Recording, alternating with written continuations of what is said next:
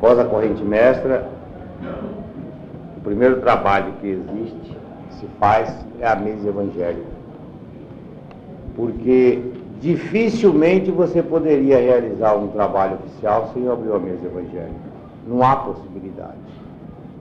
Pelas correntes, pelo que representa, como ela se movimenta.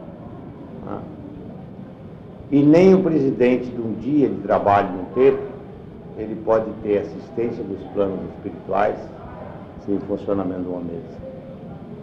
Não há como.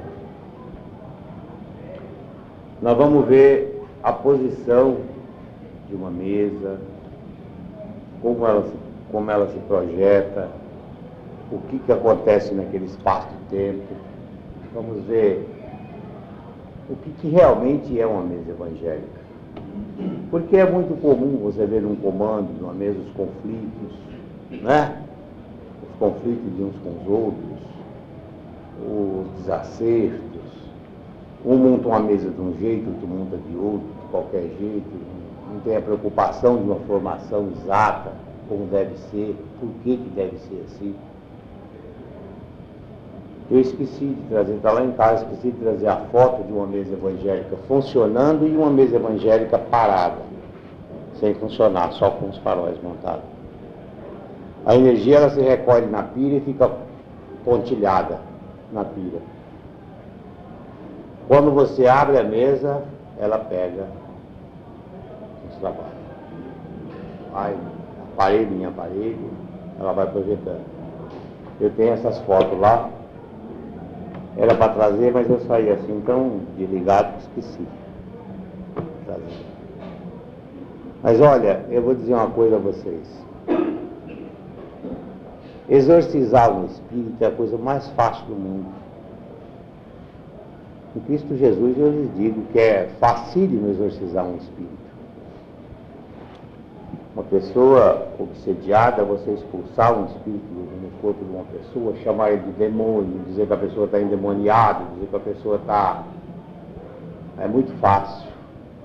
Mas você chamar esse espírito de meu irmão, dar ele uma dosagem de doutrina, e fazer e ter uma chave iniciática que volte ele para Deus, para as legiões de Deus Pai Todo-Poderoso, as legiões supremas, aí sim, aí é que é a verdadeira caridade, a maior lei de auxílio que existe nesse universo. Não existe igual. A lei de auxílio não é, muitas vezes você dá um prato de comida a uma pessoa, a um andante, não é você dar uma esmola a uma pessoa. Sim, naquela hora ele tem aquela esmola, mas e amanhã ele tem? Ele não tem. Só se todo dia você desse aquela esmolinha, todo dia, todo dia, todo dia. Você não vai fazer isso. A maior caridade que existe é você dar àquele ser humano uma dosagem de doutrina, um equilíbrio, passar aqueles espíritos que obsideiam, né?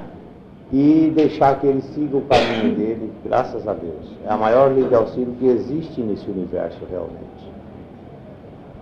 E é essa, é essa lei de auxílio que nós precisamos nos posicionar. Sabe? Nós precisamos ver direitinho como é que funciona isso. É muito sério, é muito importante para nós. Tenho certeza que durante essas palestras de 15, 15 dias, os setores de trabalho, eu estou falando a nível de participante e a nível de comandante de trabalho né? todos os setores do templo, todos os trabalhos que nós temos nesse amanhecer, tudo, tudo, tudo, tudo, até do desenvolvimento nós vamos falar. E eu tenho certeza que depois disso nós vamos ter uma, acredito que uma, uma, uma arrancada boa no trabalho, uma conscientização maior, né? você faz entre você fazer um trabalho, vamos fazer, é uma coisa, e você fazer com consciência, sabendo como as forças se projetam, como se posicionam os mestres, o trabalho correto, o trabalho certo, é muito diferente. Você sabendo como se projeta como se processa, é muito diferente as coisas. Bem diferente. Foi o primeiro trabalho que nós tivemos nesse amanhecer, foi a linha de passe. Depois da linha de passe, nós tivemos a mesa evangélica, antes da corrente mestra. Depois tivemos a, a, a mesa, o próximo trabalho que nós fizemos foi a corrente mestra. Tá certo? Muita gente pensa que a corrente mestra veio primeiro que a mesa. Não. A mesa veio primeiro que a corrente mestra. Ela tem um registro nos mundos encantados de Jesus. Aquela mesa evangélica ali. Pai João, naquela época, ele chamava de triângulo abençoado. E tem três bagos do Evangelho responsáveis por aquela mesa evangélica. Por isso é que ela chama mesa evangélica. Entendeu? Pai João, Pai Zambu e Pai Zambu, que a tia chamava de Zambuzinho. Tinha falar que era um preto velho baixinho, pequenininho, atarracadinho. Na África ele, ele vibrava assim e dominava os elefantes na época. Uma vibração imensa. Os bichos vinham assim, e eles vibravam e eles vinham para perto dele, ficavam ali e tal, não atacavam. E Pai João todos os senhores já sabem, é o executor dessa doutrina, é o mestre responsável por essa corrente indiana do espaço em termos de formação. O responsável, o dono da corrente indiana do espaço é Pai Sata Branca, o grande Simiromba de Deus. E Pai João é o executor da doutrina, o executor da ordem doutrinária, Cristo Jesus. E cada setor de trabalho tem os magos do Evangelho responsáveis por aquele setor. Né? Por isso que antes de nós abrirmos um trabalho, nós sempre devemos dizer, com a permissão dos mentores responsáveis por esse trabalho, eu tal, tal, tal, mestre tal, por aberto. Tá certo? Porque em cada setor existem os responsáveis pelos trabalhos. Existe assim na mesa, existe na na junção, na indução, no, no range, em todo o setor de trabalho existe. E pela corrente mestra existe. Então, falanges e falanges responsáveis. Né? É algo muito mais sério ainda do que nós imaginamos.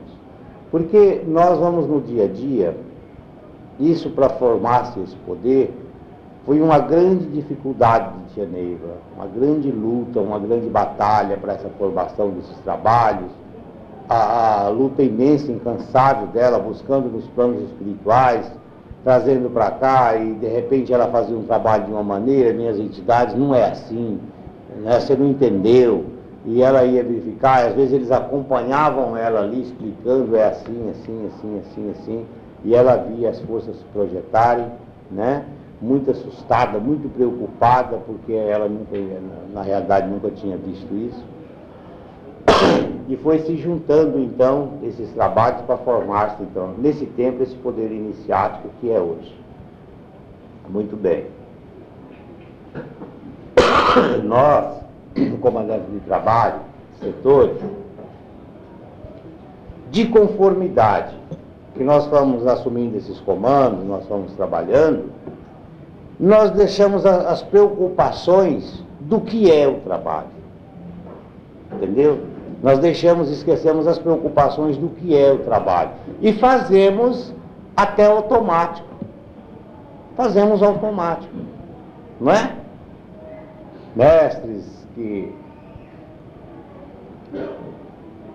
Eu já vi mestres ali naquela mesa querendo determinar, dar ordem, dar bronca nos aparelhos, dar bronca no doutrinador, criando uma série de polêmica. Não é nada disso. Mas isso por quê? Porque nós passamos a fazer o trabalho automático. Não é? Automático. Você vê, os mestres. Vamos fazer uma mesa, bora, tá, tá a turma ali. Nós passamos a fazer automático. É preciso que nós tenhamos a consciência realmente do que é o trabalho. É esse o nosso objetivo nesse amanhecer. Todos nós, cada um de nós. Nosso compromisso nesse amanhecer é ter consciência do que é esse setor de trabalho e realizar o trabalho com perfeição. Para que nós não caímos na rotina. certo?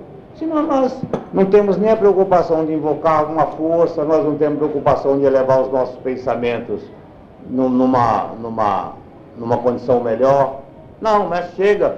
Às vezes é muito comum a ninfa vem de lá, nervosa, agitada, discutiu lá em casa com o marido, brigou com os filhos e tal. Chega o primeiro trabalho que ela vai passar na mesa evangélica. Não vamos confundir correntes, espíritos e força. Não é assim. Né?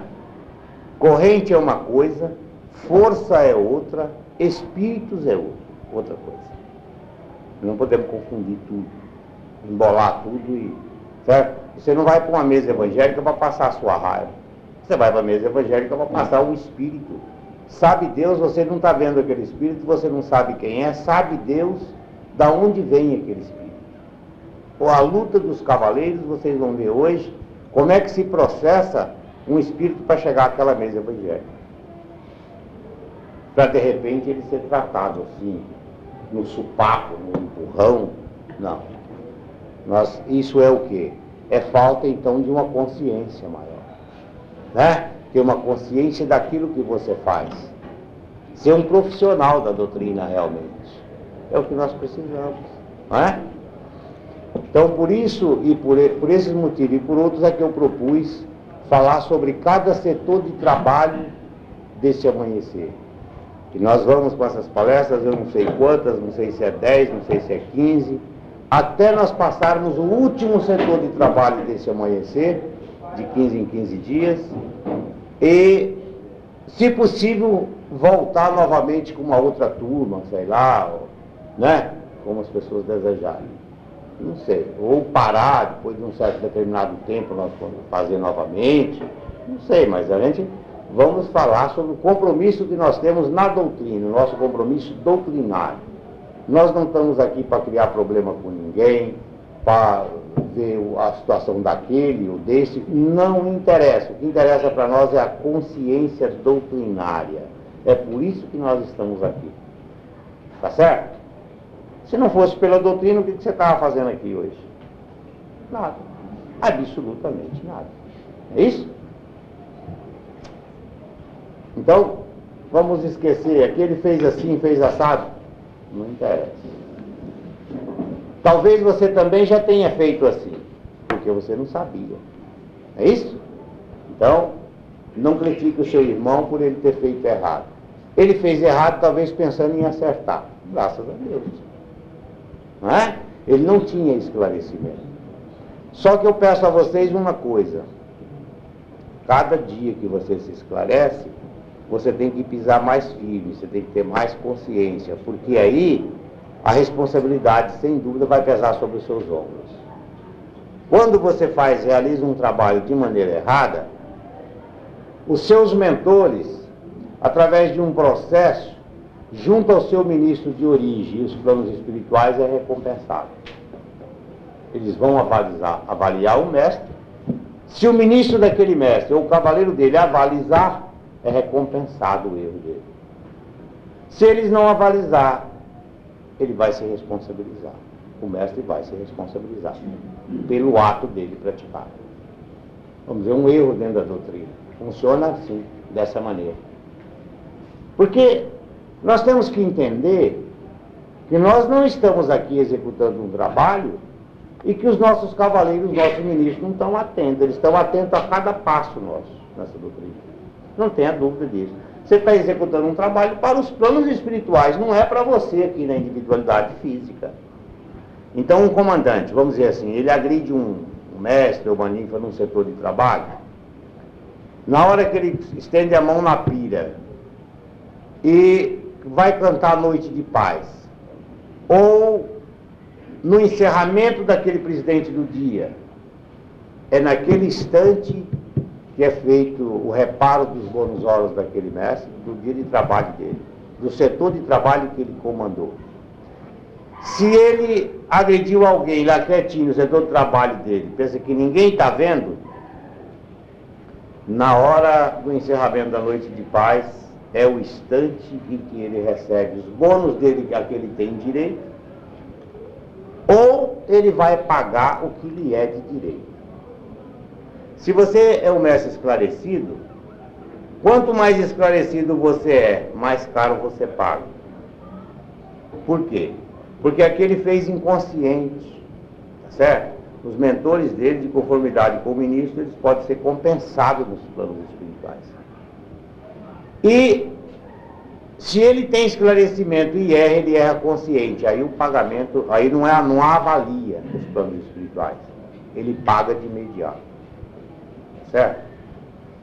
Por exemplo, tia, uma vez ela foi chamada na mesa redonda do Grande Oriente de Oxalá para explicar por que, que ela pediu para o médico tirar o uniforme e ir embora. Médico tinha uma trajetória kármica dificílima, cheio de um monte de obsessão um karma pesadíssimo, e os mentores dele trabalharam com ele constantemente, vários dias, para ele chegar até aqui. Até mesmo contra a vontade dele. Ele, ele ficou assim, tipo abestalhado, abestado, e foi pegar uma condução para outro lugar e pegou para cá. Chegou aqui, né? E ele começou uma reclamação, uma implicação com uma implicação com outro, e tia falou, olha meu filho, vamos fazer o seguinte, vai cuidar da sua vidinha. E a tia não estava mediunizada. Ela viu o valor físico. O valor físico. Certo? Cinco horas da tarde, ela deu uma sonolência nela grande e ela sofreu tipo um desmaio. E foi levado, ela foi levada à mesa redonda do Grande Oriente de Oxalá, na presença dos ministros e dos cavaleiros. Tinha aproximadamente 350 falanges para ver a explicação dela. Ela disse que nunca então na vida dela tinha passado uma vergonha daquela natureza. Tá certo? E de repente, ela foi se explicar quando ela voltou para o corpo no dia seguinte, ela botou um, um bocado de mestre atrás dessa pessoa nesse mundo aí, foram achar para baixo de Formosa, não sei aonde, trouxeram para cá, entendeu? E esse mestre hoje é um comandante dessa doutrina. Certo? Ela pagou em bônus oros o karma dele. Para ele ser o mestre da doutrina hoje. Tá certo? Eu, uma vez em Unai, eu tomei o uniforme de um camarada, não foi. Ô Zé, salve Deus, meu comandante. Tá no retiro hoje? Já encerrou não? Não. Encerrado. É? Ô nego lá. É? Depois do encerramento do retiro? Tá bom, meu irmão. Graças a Deus. Salve Deus. Então, veja bem. Hã? Não, começou ainda não encerrou o retiro. Ainda não encerrou o que depois que encerrar o retiro, ele falou. Então, o Naí naquela época estava muito ruim, muito uma dificuldade, tinha mestres lá intrigados uns com os outros e tal. E tia me chamou e disse, olha, a Santa Branca está pedindo para você pegar os seus sétimos e ir para Unai. E quando eu cheguei lá, tinha um camarada que era um, um apará, mas ele bebia, ia para lá e brigava com todo mundo dentro do templo, botava gente para fora do templo, era aquele rolo. Eu cheguei lá, esse camarada foi criar um caso, eu tomei o escudo dele e trouxe. Quando eu cheguei aqui, a tia falou, senta aí. Sentei, ela disse assim, coisa bonita você fez, meu filho. Pensei assim, bonito como será? Será o trabalho, né? E assim, com um pé na frente e outro atrás, falei assim, o que, que houve? Ela falou assim, eu quero saber qual é o aval que você tem de Pai Santa Branca no céu para você tomar o escudo de uma pessoa. Falou, você vai pagar caro por isso. Falei, nossa senhora. Aí ela falou, olha meu filho, eu fui a um julgamento na mesa redonda do Grande Oriente de Oxalá, a primeira e a última vez que eu fui. E não quero ir por você. Não posso ir por você. Se tiver que ir, será você igual. Aí falou, Gitrude, faz um escudo aí para mim. Aí, oh meu Deus do céu. Aí Gitrude trouxe um escudo e uma fita. Falou, você vai, sábado que vem vai colocar esse escudo e essa fita naquele mestre. Falei, vou não, ela falou, vai. Vai e você vai ter que colocar. Rapaz, eu nunca vi tanta dificuldade de você dar um presente a uma pessoa. O homem, quando eu cheguei lá, o homem estava humildezinho, com a fitazinha velha assim, com a batazinha branca. Eu cheguei, vi ele lá, falei, agora, como é que eu faço? Cheguei falei, ô meu irmão, tudo bem? Ele falou, graças a Deus, mestre, tudo bem. Humilde, eu falei para ele, falei, olha meu irmão, eu trouxe, houve aí um incidente, umas coisas complicadas e tal, mas eu trouxe um escudo e uma fita para ligar. Ele falou, de jeito nenhum, mestre, salve Deus. De jeito nenhum, não quero de jeito nenhum. Porque se o senhor levou meu escudo é porque eu não tenho capacidade ainda de usar um escudo. Falei, e agora? Falei, não, mas está aí no carro, eu trouxe, novinho, tá, porque o senhor já estava meio estragadozinho, não prestava mais, não senhor, não quero não senhor. Falei, ai Jesus Cristo do céu. Aí fiz o desenvolvimento, não ia ficar para o trabalho oficial, fiquei, abri o trabalho oficial, e fomos. E ele lá, toda hora eu via aquele homem que batia na minha cabeça, como é que eu vou fazer? Para esse homem aceitar esse escudo. Aí fui para o radar, mentalizei, pedi a Deus que me ajudasse, que me desse uma condição de eu, fazer qualquer coisa que aquele homem aceitasse aquele escudo. Porque para mim chegar com esse escudo aqui para entregar a patia de volta era uma confusão danada. Né? E eu tinha que botar esse escudo nesse homem de qualquer jeito, nem que fosse na marra, era o jeito. Aí chamei depois de muito trabalho, fui ali para a mesa, deu uma mentalizada, mentalizei na corrente e tal, canalizei a minha mente direitinho, me harmonizei e fui lá. Ele estava lá na mesa, quando ele terminou a mesa, eu chamei ele e falei, ô oh, meu irmão, vem cá, vamos conversar. Conversei com ele mais de duas horas, nós dois num canto, e ele aceitou isso. E a Botei, ele ficou bacana, ele disse assim, agora se o senhor permitir, eu vou dar uma travadinha nos tronos que é para ganhar esse escudo. Eu falei, graças a Deus, tá? vai. A entidade dele, dele próprio, eu tenho certeza absoluta que ele não sabia disso.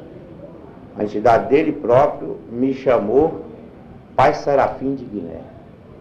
Me chamou e falou, olha, meu filho, graças a Deus, você saiu de uma dívida muito grande falei, eu sei disso. Ele falou, mas está tudo certinho. Entendeu? Está tudo bem, está tudo certo, você fica tranquilo, está tudo certo. Então tá. Para você ver o que é o caminho, a trajetória de uma pessoa, de um espírito nessa direção física, gente. Muitas vezes é colocado uma pessoa no seu caminho.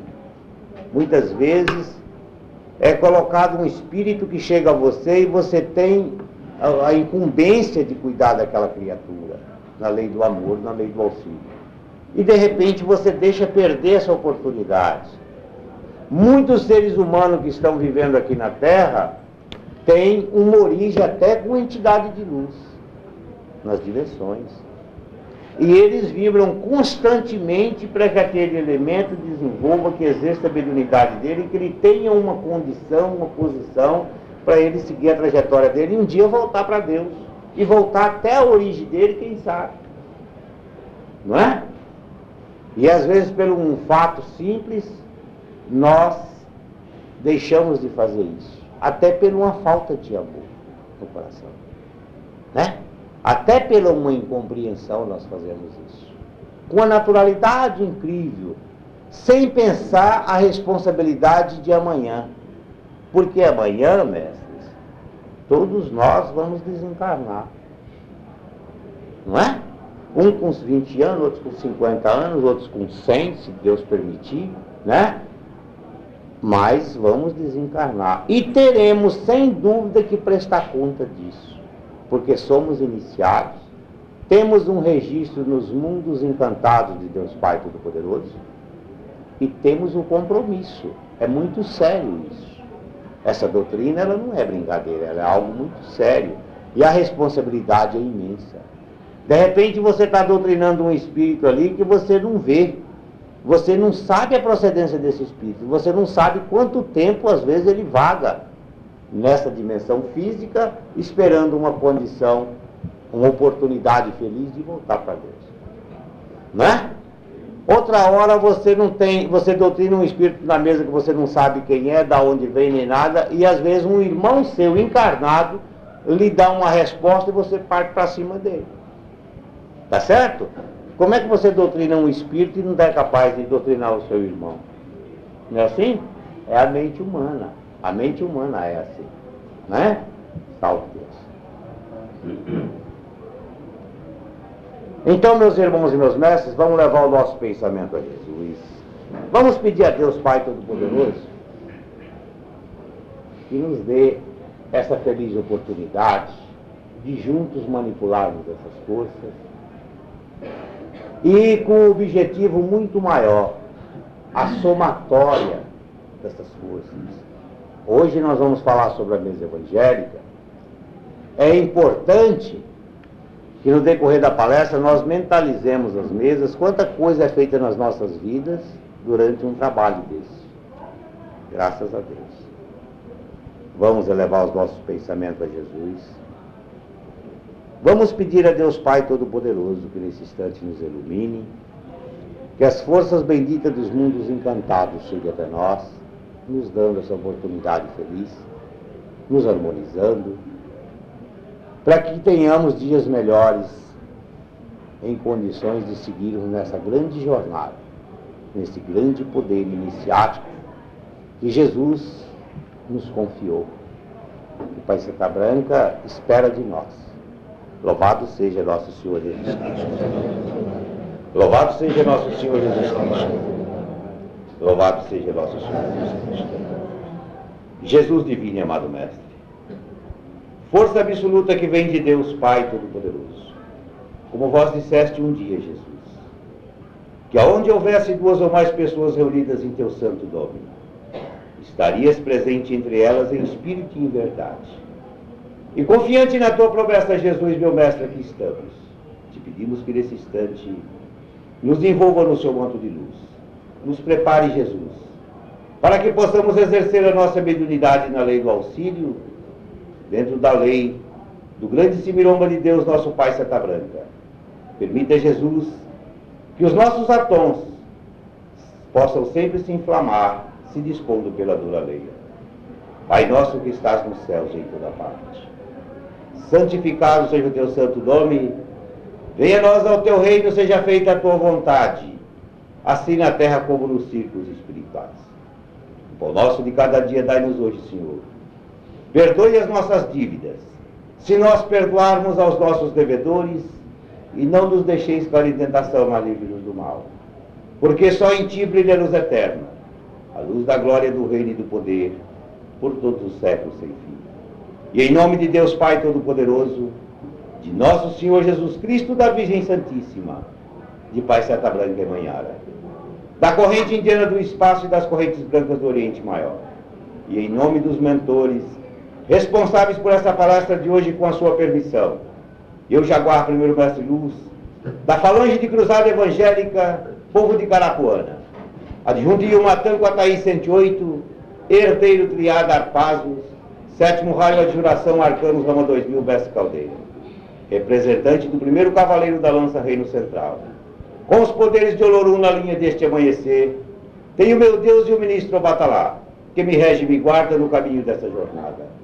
Acabo de receber de Deus Pai Todo-Poderoso na minha legião o título de Mestre Instrutor Universal das três forças ligadas aos poderes deste amanhecer. Subi ao reino de Jurema e estou na continuação dessa jornada para o terceiro milênio. Emite Jesus. Deixe que as forças se desloquem até o meu plexo. Sou um cavaleiro verde, cavaleiro especial. Venho na força decrescente do primeiro cavaleiro da lança Falmur Verde Randier, barra, barra, reino central, turno reino, na esperança de alimentar o meu sol interior. Na grandeza que me fez cavaleiro do turno Ajouros, partirei nos três reinos de minha natureza com barra zero barra, do meu terceiro sétimo, No quinto ciclo iniciático seguirei sempre. Com barra zero, barra zero, barra x, barra x, barra, barra, barra, em Cristo Jesus.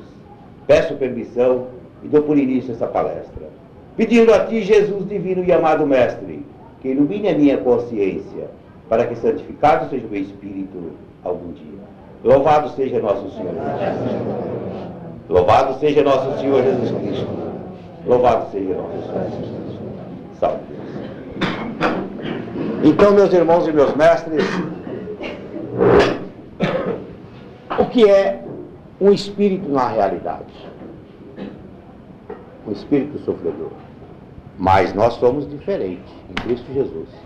Um jaguar desse dificilmente ele passa por pedra branca quando desencarna. Então, todo ser humano, ao encarnar, ele escolhe como quis vir, os parentes, os amigos, até os vizinhos, os mentores. É uma programação. No canal vermelho, é um plano, acima das, da terceira linha de força, existe um lugar chamado canal vermelho. O canal vermelho é um plano aonde os espíritos ficam ali nas filas, se reajustando, reclamando, outros ali recebendo uma força, uma energia, vão se equilibrando, vão recebendo as suas curas. E um dia eles recebem ordem para reencarnar. Escolhe como quer vir e tal. Então passou aquele espaço de tempo na Terra, a morte é apenas um pretexto ah, fulano saiu com um carro em alta velocidade, bateu e morreu. Sim, e aquele que nem carro tem, que não saiu de casa e morreu também, como é que faz? Não é assim? Fulano era irresponsável, foi numa festa e lá começou a beber e deram um tiro nele e ele morreu. Morreu porque era irresponsável. Sim. E o outro que ficou em casa que nem em festa foi, nem bebe, nem sequer bebe, e mãe seu morto. Não é assim? Morreu dentro de casa. Todo mundo tem uma. Você acha que, vamos dizer, 70 anos é o suficiente para me resgatar minhas dívidas. Completou aqueles 70 anos, você simplesmente você encerrou a sua caminhada. Agora, tem o outro lado, você pode se tornar um suicida, porque um suicida no plano espiritual não é aquele que ingere veneno ou que dá um tiro no ouvido, não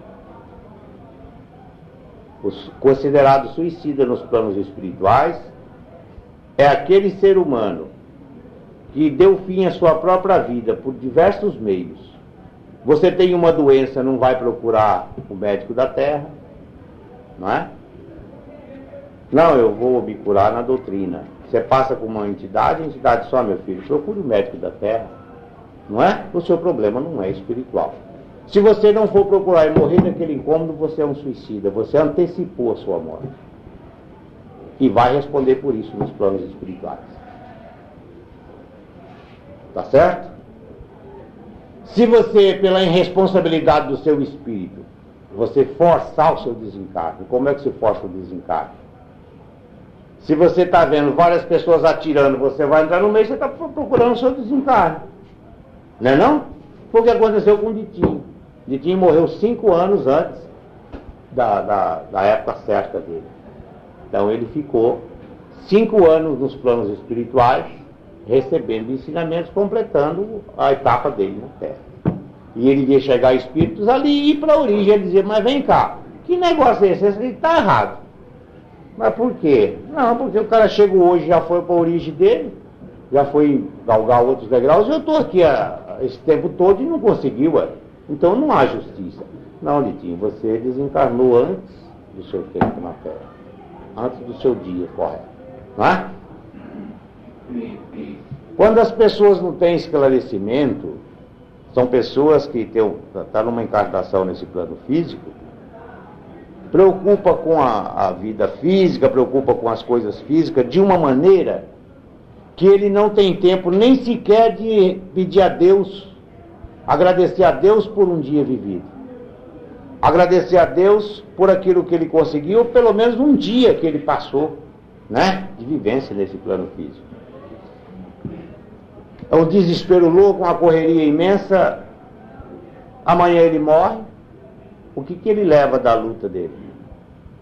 Simplesmente nada. Leva o espírito frustrado, cheio de irrealizações, sentindo as mesmas saudades, as mesmas necessidades e as mesmas preocupações. Nas dimensões é assim. Não tem jeito. É aquilo que você planta o que você colhe. Né? O espírito, quando desencarna, uma pessoa, um ser humano normal, quando desencarna, ele fica com os pés pro lado da cabeça durante 24 horas. É o que chamam aqui na Terra de velar o corpo. Ele fica ali a uma altura de 50 centímetros mais ou menos do corpo, até ele puxar aquela energia que fica um mar naquele desencarne. Aquela energia chamada charme. Charme. É a energia extretérica que ele recebeu ao encarnar, né? que foi ligado o espírito ao feto no ventre da mãe aos três meses de gravidez. Então, aquela energia extretérica, que ele passou por um mundinho daquele, trouxe e ligou o espírito né, ao feto no, no ventre da mãe aos três meses de gravidez. Aquela, aquela energia chamado exotérico, o chakra, fica ali a 50 centímetros do corpo, ele puxa aquela energia. Então ela vai para um determinado lugar aonde é feita a avaliação. O que é avaliação? Vamos dizer que você viveu uma época na Terra, vamos dizer, você viveu 60 anos na Terra. Você não foi só ruim. Tá certo? Você fez muita coisa boa. Às vezes você ajudou alguém. Tá certo, vamos dizer, você matou um cara ali. Mas você ajudou também muitas muita outras pessoas. Você fez muita. Ninguém faz. Ninguém é só ruim. Muitas vezes você foi ruim para alguém, mas você foi bom para o seu filho, para alguém. Enfim. Né? Então ela vai para uma avaliação, que eles chamam mostrar o quadro. Essa avaliação então essa energia ela fica, ela fica um transcendente, chamado transcendente, uma herança transcendental. Você paga aqui numa encartação, você recebe os eflúvios da herança transcendental, das coisas boas que você fez e a responsabilidade do resgate das dívidas que você cometeu. São dois pesos e duas medidas. Tá certo? Na Terra. Então, ao desencarnar, a partir dali, daquela, quando ele puxar aquela energia, ele vai. Até aí ele não tem livre-arbítrio. Aqueles dois mentores que vêm para lhe assistir na Terra, ele vai, ele é levado a pessoa a Pedra Branca. Chega em Pedra Branca, Pedra Branca é uma rodoviária universal. É o ponto de partida e o ponto de chegada. Da Terra para o Canal Vermelho tem que passar por essa rodoviária universal. Tia falava que é um salão que talvez maior que esse vale, talvez é, é, uma é como se fosse uma dimensão. Ela é uma linha, uma dimensão. Essa rodoviária universal. Daqui o espírito é puxado para lá. Não tem livre-arbítrio. Querendo ou não, ele vai para lá. Chega lá, ali há milhões e milhões de espíritos, mas um não vê o outro. E começa então uma voz orientando. Tudo o que ele deixou de fazer, que ele poderia ter feito e não fez na terra. Vai puxando a mente dele, vai orientando, vai explicando, porque o espírito na terra, ele nunca, ao espírito no, no, em outra dimensão, ele nunca reclama pelo que ele deixou de fazer. Ele nunca reclama pelo que ele fez e sim pelo que ele poderia ter feito e deixou de fazer, por um motivo ou por outro. É a única reclamação que o espírito tem fora do corpo. É o que ele poderia ter feito e não fez. Ele deixou de fazer. Muito bem. Após esses sete dias, ele é puxado para a terra. Os mentores dele trazem ele à terra para ele ver aqueles, os amigos, familiar que ele deixou, tal coisa dessa natureza. As coisas que ele era mais apegado. Dali, ele, eles aguardam um tempo que equivale a uma hora aproximadamente uma hora e meia. Se ele não decidir seguir aqueles mentores, se ele decidir seguir aqueles mentores, ele vai até o canal vermelho.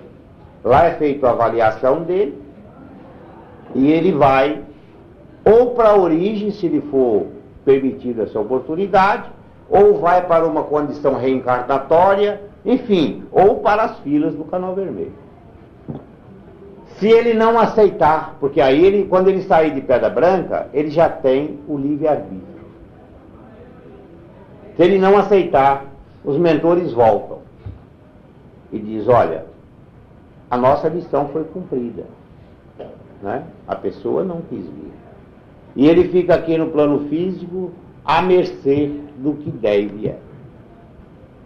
Se alguém um dia botar o nome dele e botar naquele caixotinho da mesa evangélica, graças a Deus. Né? Os mentores vão em busca e trazem ele para ali. Graças a Deus. Esse homem já vai, o homem comum. Não, o homem comum. Se alguém, por Deus colocar o nome dele aqui, através de uma vibração, ele é puxado para cá. Porque quando você coloca o nome de uma pessoa na mesa evangélica, a responsabilidade é dos seus mentores, do seu cavaleiro, do seu ministro. Tá certo? Quando você coloca o nome naquele caixotinho na mesa evangélica, você fez um pedido por escrito aos seus mentores. E ele tem a responsabilidade de buscar aqueles espíritos e ver aquela situação. Ou jogar ele dentro do templo. Tá certo? Se isso acontecer, graças a Deus. Se não acontecer, ele pode ser arrastado por uma falange de Exu, vamos dizer assim, ou outros espíritos, e se tornar amanhã um deles a ponto de chegar até uma, um, uma estrela candente para passar. Ele pode chegar até ser um vale da sombra. Porque a partir daí, quando ele é arrastado por uma falange dessa, a partir daí, ele não tem livre-arbítrio. E eles vão usar ele como escravo, como escudo, vão escravizar esse espírito, na realidade. Vão utilizar ele em eventos. O que, que é os eventos deles? Eles vão para uma estrada e projetam uma energia negativa ali, naquele, naquela posição. Cada desastre que vai acontecendo, eles vão, eles vão somando como evolução nos mundos negros. É uma evolução. O espírito ele vai se evoluindo no mundo negro até se tornar um espírito poderoso nos mundos negros através dos atos que ele vai cometendo. Cada infração que ele vai cometendo, ele vai galgando um degrau. Né? Nós é o contrário, nós trabalhamos na corrente indiana do espaço, na corrente branca do Oriente Maior. Cada consagração nossa, nós galgamos um degrau nos planos espirituais dentro da força luz. É, aumenta a nossa responsabilidade, aumenta mais a nossa capacidade, o nosso compromisso para com os planos superiores, em Cristo Jesus. E eles com o chefe deles. Cada dia, cada ato de maldade que eles praticam, é revertido em evolução para ele. É uma promoção, vamos dizer assim. Tá certo? Então veja bem. Então, esses mentores abnegados de Jesus, esses cavaleiros, nas horas paradas, quais são as horas paradas? Doze horas, Três horas da tarde, oito horas da noite. É o horário do nosso compromisso com os mundos encantados, porque nós somos iniciados e temos um compromisso no Grande Oriente de Oxalá. Nós temos um registro nos mundos de Deus Pai Todo-Poderoso, no Grande Oriente de Oxalá. Doze horas, três horas da tarde, oito horas da noite. Na hora da nossa prece, é a hora que os cavaleiros saem em busca de milhares e milhares de espíritos. Trazem e jogam, vamos dizer, no templo. Eles pegam um espírito desse que está cheio de maldade, cheio de rancor. Muitas vezes um espírito desse já passou por outros terreiros, já passou por lugares onde ele foi expulso por muitas pessoas. Às vezes já foi até exorcizado, quem sabe, expulso, chamado de demônio, né? E ele, dentro daquela revolta imensa, eles jogam ele no templo. Então, de repente, um mestre está ali conversando sobre doutrina, ele está ouvindo. O mestre está manipulando uma energia, ele está ouvindo. O mestre está abrindo um trabalho, está fazendo uma prece, uma contagem, um mantra, eles estão ali observando. De repente, quando eles tiverem condições de passar pela mesa evangélica, eles serão passados em Cristo Jesus, depois que receberem uma série de doutrinas. Há um outro lado que nós precisamos estar mais atento ainda. Vocês observam que na, nessa corrente nós pedimos, principalmente na mesa, para que o doutrinador não toque no médio de incorporação. Por quê? Muitas vezes eles pegam um espírito desse que ele não tem tempo, o ódio dele é tão grande que ele não tem tempo de ficar no templo, porque ele pode causar desastre no templo.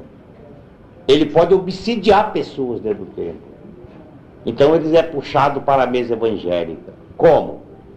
Tem uma energia que vai, que vem da corrente mestra, ela pega naquela elipse da mesa e faz isso, ó, e vai da mesa, da, da elipse na pira. Na pira. Por isso é que a mesa evangélica é o segundo trabalho aberto após a abertura da corrente mestra. Por isso é que eu disse que não há a menor possibilidade de um comandante abrir um trabalho sem realizar uma mesa evangélica. A perda é muito grande. Né? Então, o que, como é que eles fazem? Eles anestesia esse espírito, puxa ele para um aparelho. A única coisa que alerta ele num aparelho é a mão do doutrinador. Só. A mão do doutrinador tira a anestesia. Por isso é que é pedido para que o doutrinador não toque no médio de incorporação na mesa evangélica. Porque você não sabe que espírito está incorporado ali. Muitas vezes o médio de incorporação bate tanto e grita tanto na mesa que o espírito tem medo de incorporar. E muitas vezes ele está incorporado com um mortinho, um resto desencarnado.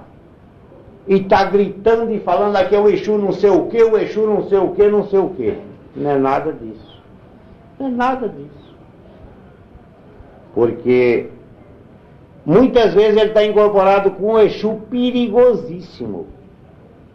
E está ali tranquilo, o doutrinador faz a doutrina, faz a entrega e ele sobe Cristo Jesus. Tudo é a falta de esclarecimento, tudo é a falta de compreensão. Veja bem. Será que os seus mentores sábios são grandes divinos nagôs, mago do Evangelho, permitiria que você incorporasse um espírito que não desse conta de segurar? Ou ele puxaria esse espírito em cima de um médio doido, desequilibrado? Não.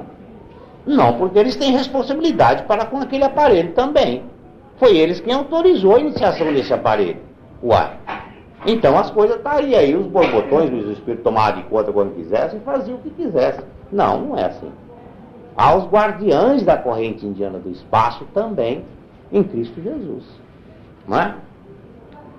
Tinha uma ocasião, nós estávamos numa mesa e tinha aqui tinha um, um médico que não tinha cristão no mundo que fizesse aquele espírito subir na mesa evangélica. Aquele médico, quando ele incorporava, era um Deus nos acuda.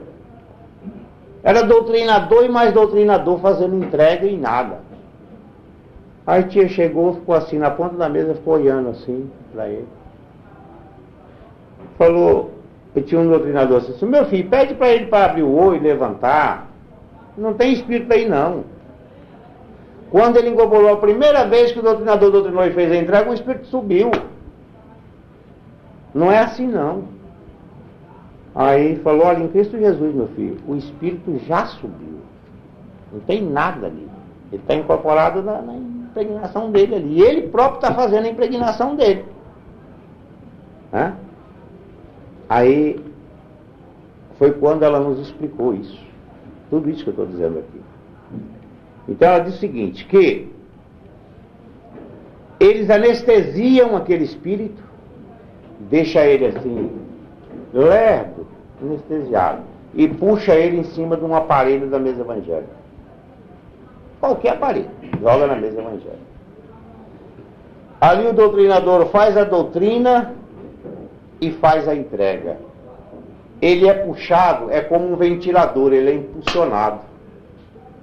Ele pega naquela, naquela força, ele sai aqui, ó, pega e entra naquela linha de força da elipse e sobe para as dimensões superiores. Muitos deles, tinha disse que muitos deles chegam no canal vermelho totalmente atrapalhados, totalmente assim aéreo, sem saber onde estava, abismado com tudo. Totalmente atrapalhado. E os mortinhos, os restem desencarnados, vamos dizer, aqueles espíritos que são puxados no dia a dia constantemente, vem falanges e falanges jogadas ali na mesa evangélica, né? Naquele. Que eles incorporam ali, os mentores vão puxando. Conforme abre, eles vão puxando. Né? E fazendo a passagem daqueles espíritos. Não importa muito a doutrina, mas importa, importa a entrega porque essa entrega é uma chave iniciática que Pai João trouxe do trino de Erechim para nós, Cristo Jesus. Para que você pudesse ter uma chave, que esta chave passaria esse espírito de um plano para outro e ele se voltasse para Deus. Tá certo? Salve Deus. Os mestres que vão para a reunião no Cavaleiro de Lança Vermelha, graças a Deus. Não. Então vejamos como funciona uma mesa. Né? Aqui está a elipse. A elipse da parte evangélica. É isso? Aqui está o triângulo. Se eu fosse viver de desenho, ó, ah, tá, tá uma boa lá, professor, esse é Então aqui o farol mestre, o farol direito e o farol esquerdo. Muito bem. Aqui está as caçambras, né? Aqui está as outras caçambras aqui dentro da parte Muito bem.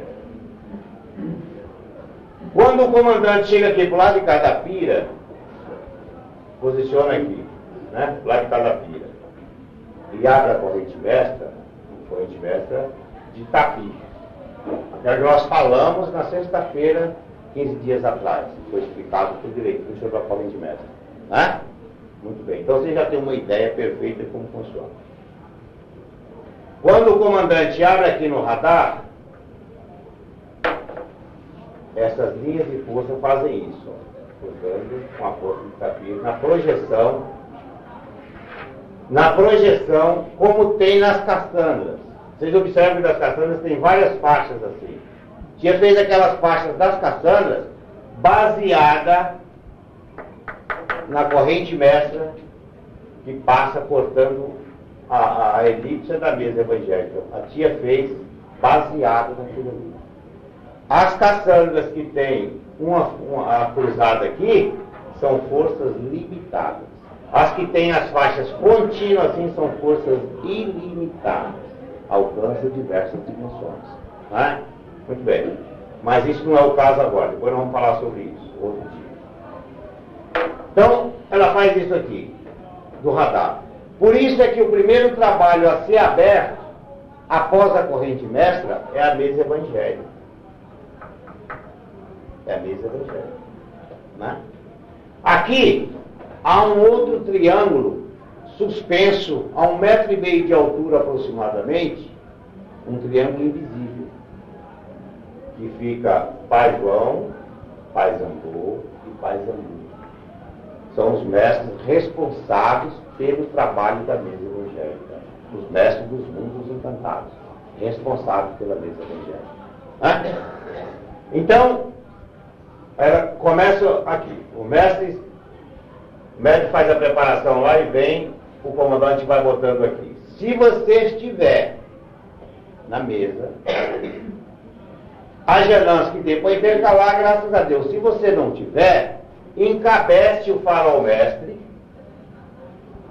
encabeça os farolmestres com forças positiva e negativa. Não é negativa no sentido de ser diminuído, não. No sentido de polos, polaridade. Esses dois fios, um é positivo, outro é negativo. Não quer dizer que um seja mais grosso, outro mais fino, ou com capacidade maior ou capacidade menor. São dois fios. Um positivo e outro negativo. Tá certo? Então veja bem, você vai fazendo aqui com a janã, uma ninfa, porque esse farol aqui é um homem, um doutrinador. Então, bota aqui uma ninfa, um ajanã, uma ninfa, um ajanã, uma ninfa e um ajanã. Bom, acabou. Então completa tudo com ninfa daqui para baixo. Completa tudo com ninfa. Se aqui tiver sentado uma doutrinadora que não é aconselhável, uma ninfa doutrinadora não deve sentar no farol mestre. Ela pode sentar no farol direito ou esquerdo. Por que, que ela não deve sentar no farol mestre? Porque há uma projeção nessa bateria de força, há uma projeção que projeta nesse farol. E ela é o negativo. Ela é uma ninfa sol, mas é um negativo. Tá certo? Então, vai fazendo aqui do mesmo jeito. Um doutrinador e uma palavra, mas já não uma palavra, mas já não uma palavra, mas já não é uma palavra. Né? Terminou. Completa aqui, tudo com ninfas, não tem problema, graças a Deus. Aqui então está o equilíbrio da mesa. O equilíbrio da mesa. Nunca se esqueçam que a mesa evangélica não é só aquela parte do triângulo ali atrás da pilha, não. Ela pega da entrada do templo das Cassandras e vai até a lateral da cura. Dos dois lados.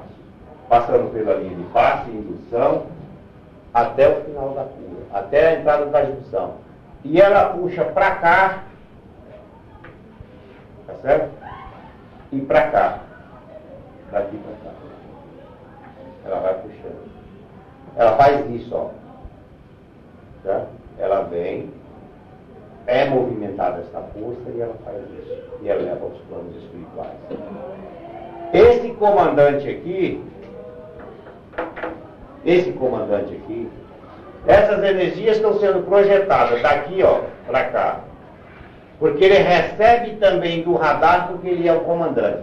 Essa energia ela vem de Itapi ao radar.